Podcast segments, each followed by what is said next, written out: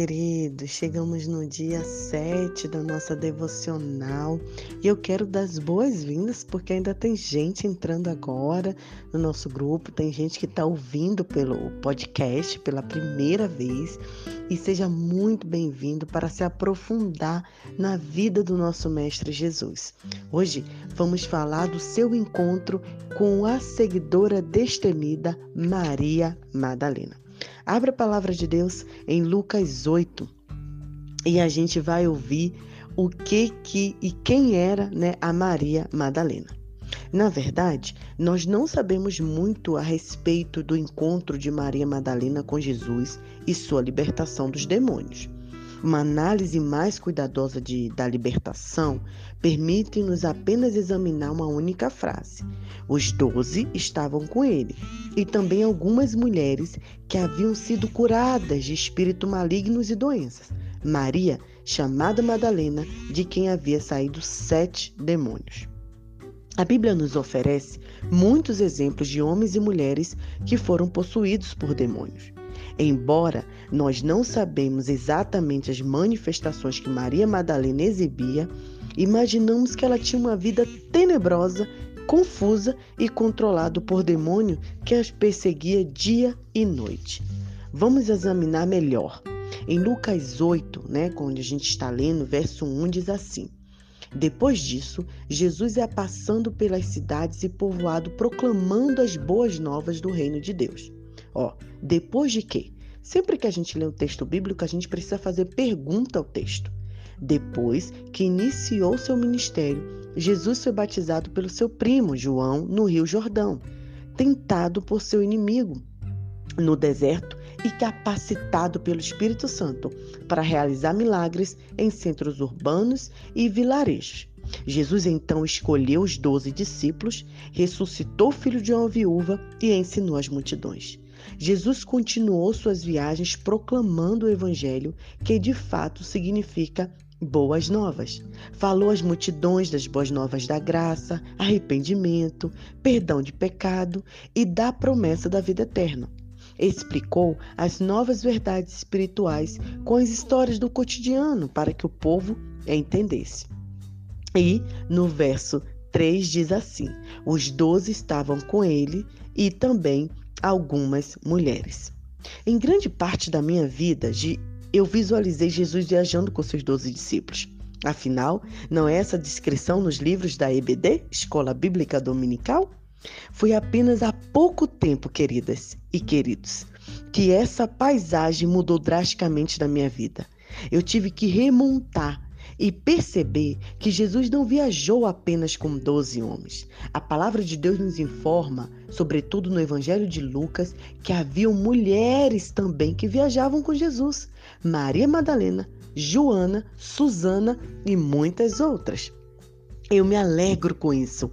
Quando eu leio na palavra muitas outras, eram mulheres que haviam sido curadas, libertadas, salvas e a quem Jesus concedeu poder, onde eles estiveram durante toda a minha vida. Como que a gente nunca estudou sobre essas mulheres? Elas estiveram presentes o tempo todo, mas não sei por que não estudamos antes. Permiti então que artistas do passado pudessem é, descrever e pintar como realmente era a comitiva de Jesus, feita de homens e mulheres. Então, quem era Maria Madalena? De todas as mulheres da Bíblia, talvez ela esteja cercada de mais mistérios, mais conjecturas e mais suposições do que a outra, do que outras. Não temos muitas informações, a não ser de onde ela era e como era antes de conhecer Jesus. Oito em nove vezes da Bíblia, quando Maria Madalena é mencionada num grupo de outras mulheres, seu nome sempre aparece em primeiro lugar. Sabe o que isso significa? Naquela cultura, a ordem dos nomes indicava a ordem de importância. Mais de 50% das mulheres da Palestina na época de Jesus chamavam-se Maria ou Salomé. Existiam muitas Marias, Mas Maria Madalena era claramente uma mulher de destaque e que não poderia ser confundida com qualquer outra Maria no Novo Testamento. E a gente observa também, a palavra de Deus diz que o que sabemos é que Maria Madalena foi uma mulher possuída e controlada por sete demônios, mas a certa altura da vida ela teve um encontro real com Jesus, que a libertou das garras de Satanás e a colocou nas mãos de Deus. Daquele ponto em diante, creio que a missão de Maria foi fazer o possível para servir o seu Salvador, seu Salvador Senhor, médico, redentor e mestre. Como ela fez isso? A primeira coisa é que em Lucas 8, verso 3 diz: essas mulheres ajudavam a sustentá-los com seus bens. Com seus bens. Maria ajudava a, a, Jesus com os seus bens. Assim como a maioria de nós, né, muitas mulheres precisavam, é, trabalhavam e mesmo assim, elas supriam as necessidades de Jesus, apoiaram Jesus em seu ministério em termos financeiros, pessoais e espirituais. A palavra ajudar origina-se do grego diáconos, que traduzido é ministrar, que vem a palavra diaconia. E essas mulheres também se sentavam aos pés de Jesus quando ele ensinava. Não se importava com os limites culturais e religiosos é, criados pelos homens, que proibiu mulheres de serem doutrinadas pelos rabinos, né? Antigamente era assim e hoje também. Se vocês perceberem nos cursos de teologia dos seminários, como nós vemos poucas mulheres, infelizmente, estudando. Mas esse quadro está mudando. Graças a Deus, cada vez mais mulheres têm se interessado pelo estudo da palavra de Deus, pela teologia. E quando se encontrou com Jesus, quando essas mulheres se encontram com Jesus, o ressurreto, elas com certeza desejam e almejam aprender mais do Mestre. E isso é o que nos impulsiona, é isso que a gente percebe que é maravilhoso de Jesus, que ele rompe essas partes, esses preconceitos culturais. E então, como que Maria Madalena teve o seu destaque na sua missão? A missão dela mais importante estava por vir. No terceiro dia, em questão de três anos, Jesus virou o mundo de cabeça para baixo. Seus seguidores tinham grandes expectativas em relação ao seu estabelecimento no reino, aqui na terra. Mas não foi o que aconteceu, não como eles gostariam. Jesus foi morto e crucificado. Maria, as mulheres, ficaram arrasadas. E agora levaram nosso Jesus, levaram a nossa esperança. Como vamos fazer? Então, no terceiro dia, depois que Jesus já estava sepultado, Maria teve a ideia de ir lá no sepulcro, então visitar. E Maria disse: como vamos fazer, né? Aliás, Salomé perguntou a Maria: como vamos fazer para tirar aquela pedra do sepulcro? E Maria falou: não sei, mas vamos nos preocupar quando chegar lá. Abatidas e arrasadas, elas foram para o sepulcro, onde perceberam que havia algo errado. Não tinha nenhum guarda e, mais importante, nenhuma pedra. Maria correu até a entrada do sepulcro aberto e olhou lá dentro estava vazio. Desfalecida, ela falou: Meu Deus, roubaram o corpo do meu Senhor. O corpo dele sumiu. Ela, sem fazer nenhuma pergunta, correu para avisar os discípulos.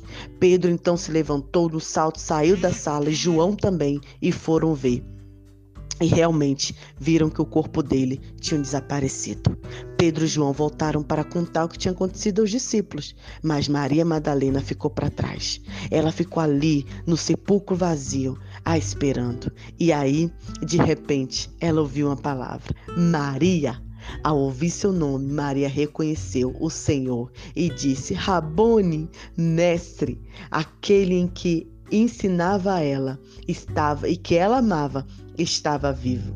E então Jesus disse: Vá, por favor, e diga-lhe, diga-lhes para os discípulos. Então, com um sorriso resplandecente, Maria virou-se e correu para contar a boa notícia aos outros. Jesus ressuscitara, conforme havia dito.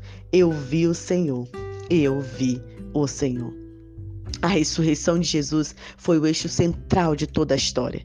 E mesmo assim, mesmo é, com tudo que se passava, Jesus não apareceu para Pedro e João.